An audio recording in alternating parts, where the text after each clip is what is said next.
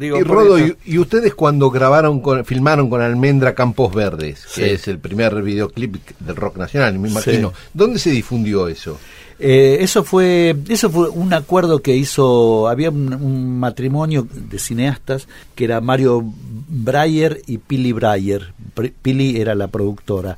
Hizo un acuerdo con RCA y con Sucesos Argentinos el noticiero Sucesos Argentinos y el acuerdo era para que el cierre del noticiero en, los cines eh, eh, fuese un, número musical que no, no se hizo solo con nosotros sino con también con otros artistas de RCA creo que creo que con Pali con Donald, no sé con quién más.